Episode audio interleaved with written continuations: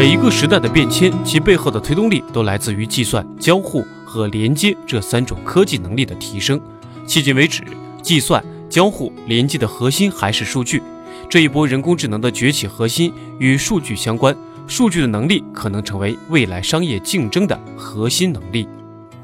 作为一个十多年的技术型创业者，依据我对投资简要的理解，我认为要理清 AI 科技的创新与未来的趋势，首先要看。技术的成长，AI 为什么会火？AI 现在到底在什么阶段？要看见未来，首先要看见历史是什么。我自己是八零后，经过三个不同的时代。第一，PC 时代，为什么 PC 能够繁荣？最基本的根源是来自于 CPU 的摩尔定律，计算机成为个人电脑。随后，乔布斯偷学了交互界面，让 PC 用户走进了千家万户，最后形成了 Windows 联盟。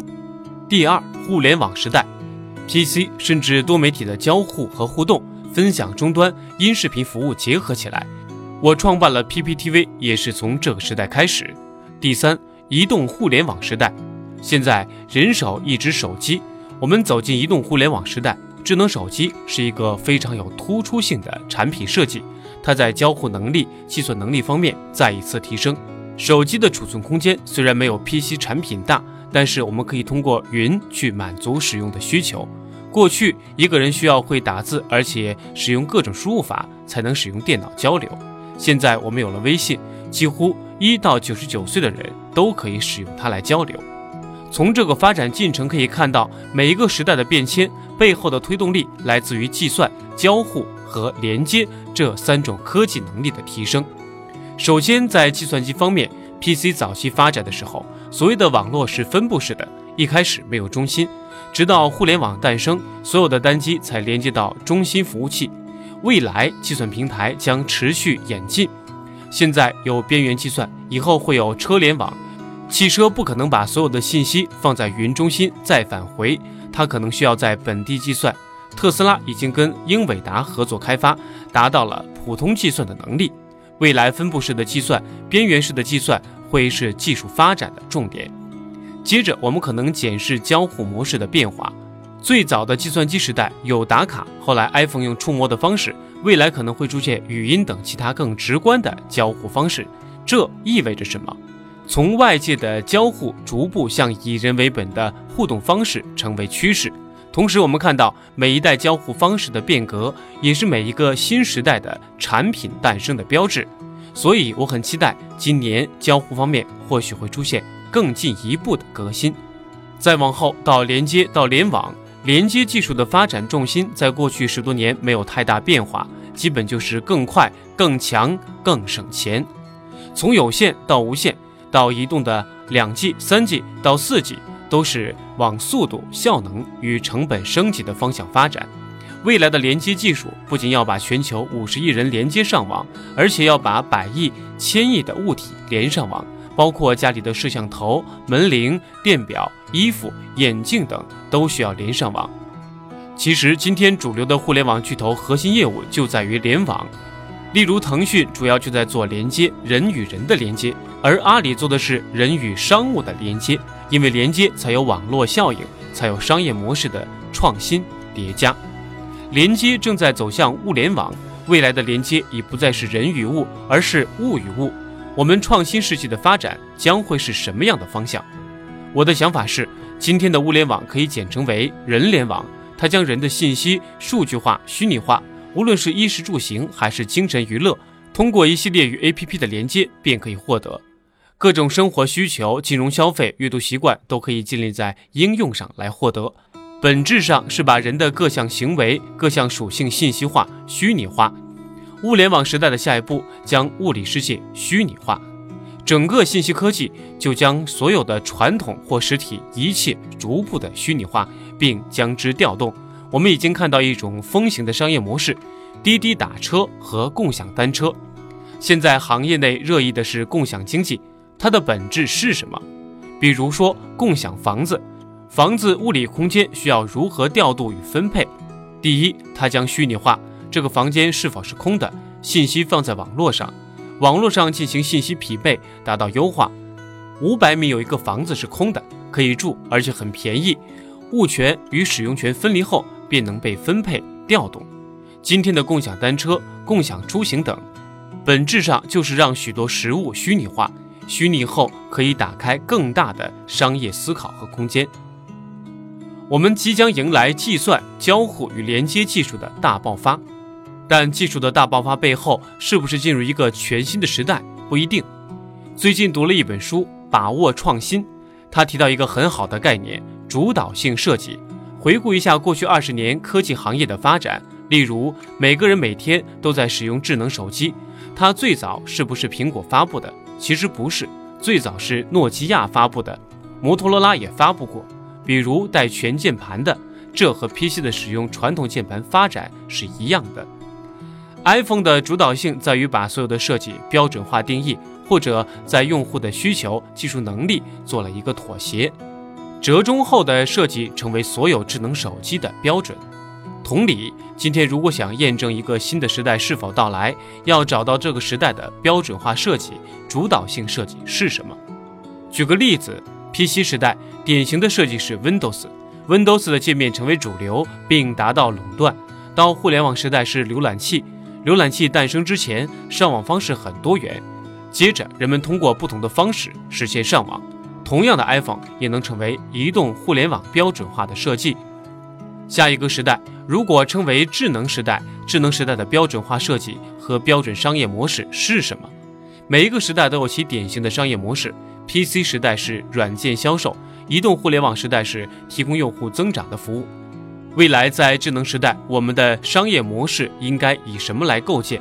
我做了一个小推论，一个是刚刚讲到的 AI，但更重要的是要从时代的演进来看趋势。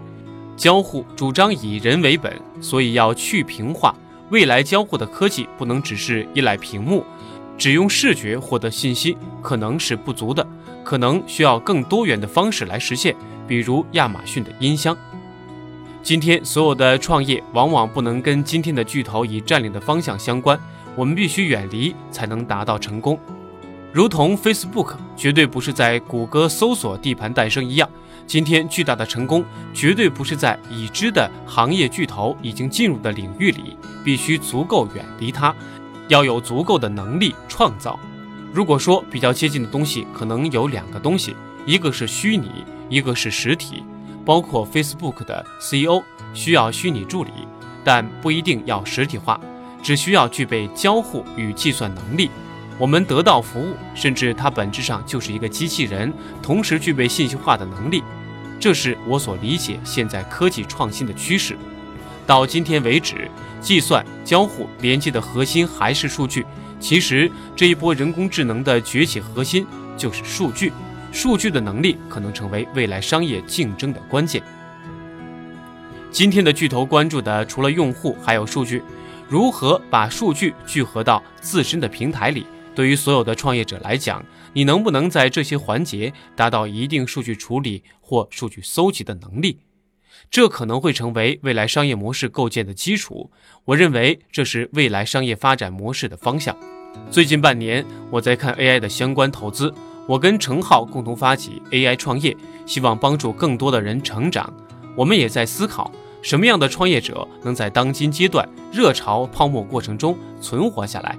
首先。AI 的进步驱动力包括算法、算力与数据，其中前两项可以通过引入新的计算方式、并行计算、新算法的突破来达成。目前这些能力并不稀缺，可以用钱买。但第三项所需要的深度学习能力，才能优化数据收集、有效处理并恰当的反馈，这是有钱也不一定买得到的。产业是分阶段发展的。像互联网产业或今天智能时代，第一步是基础设施，AI 基础设施最近几年迅速的普及提升。比如最近一档股票价格迅速高升，就是因为产业发展基础设施会最先成熟，接着才是平台与应用。很有趣的是，产业阶段呈现了一个倒三角的态势，越底层基础设施能参与的公司越少。这里是通用。简单、标准、较平稳且周期很长的产品，越往上层的平台工具、应用服务到模式创新的阶段，能参与的公司越多，而且更专有、复杂、定制、有爆发、迭代快。基于这样的产业结构，如果你现在还想投入基础设施，一定要做大公司不愿投入的工作。目前，云端处理和芯片方面，大公司已经深度布局，无论是 GPU 也好，还是做加速也好，各家巨头都有自己的方法与独门的学习框架。对于创业者来说，很难进入，但可以从终端、应用端往软硬结合的方向发展。性能、功耗、体积、价格方面存在更多的机会，这是创业者可以切入的。这是我们看基础设施有机会的地方。第二，工具平台层，如果投入语音识别引擎，创业者也没有机会。我在此主张避开巨头的战略，我们需要做他们做不了的事情。什么事是腾讯做不到的？我不知道。现在的行业发展存在着数据开发。微软当年不可能对开源软件网开一面，今天所有的商业逻辑都是建立在数据上，所以能力可以提供，数据不可以提供。比如做计算机图像的中国公司是很有优势的，很多看起来低端的活同样成为很好的服务。虽然有点土法炼钢，但若能建立早期的数据，逐渐形成数据网络，即便是创业公司也能拥有跟大公司一般的数据积累。数据合作和数据网络的能力，这是工具平台层创业的机会。产业层再往上，来到了应用服务，与钱相关的领域有不少机会。我们在 AI 创业营里发现，To B 的应用如金融、安防行业都有效率提升的需求。如果创业者能够提供解决这些的方案，就能够变现。此外，还有数字营销。有些传统领域完全错过了科技革命的上半场，如教育和医疗，都存在着显而易见的痛点。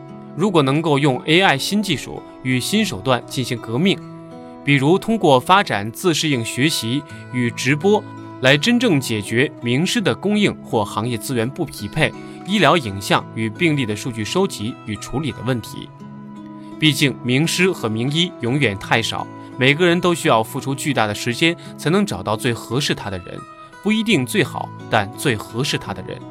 若能以 AI 作为辅助，普通的老师与医生也可能有名医一般的能力，或者通过用户行为的理解去推荐真正适合他的名师或名医。我们发现这里也存在创新和改变的机会。另外，还有一个我个人感兴趣的 To C 领域，可能也是大家较为关注的。目前，在人的虚拟化与物理世界的虚拟化皆有一些进展。人的大量行为已经被虚拟化，还有部分没有，比如人的指标，手环原来也做了，还有直接获得虹膜内在属性和能力。进一步是把人的各种交互行为记录下来，机器跟人进行交互和对话，创造机器人语言去学习和模仿，从人的虚拟化角度去积累数据。这些应用可能产生少儿陪伴型的消费机器人及智能家居，另外也有可能把人的传染能力、算法全部装在机器上进行重新的建模，比如自动驾驶的应用，还有激光雷达对物理空间的感知，乃至机器人对于感知能力的使用。毕竟，当今的 AI 主要突破已经来到感知能力层面，用已有的成熟技术。来实现可能部分商业场景的痛点和需求，这是我们未来发展需要考虑的。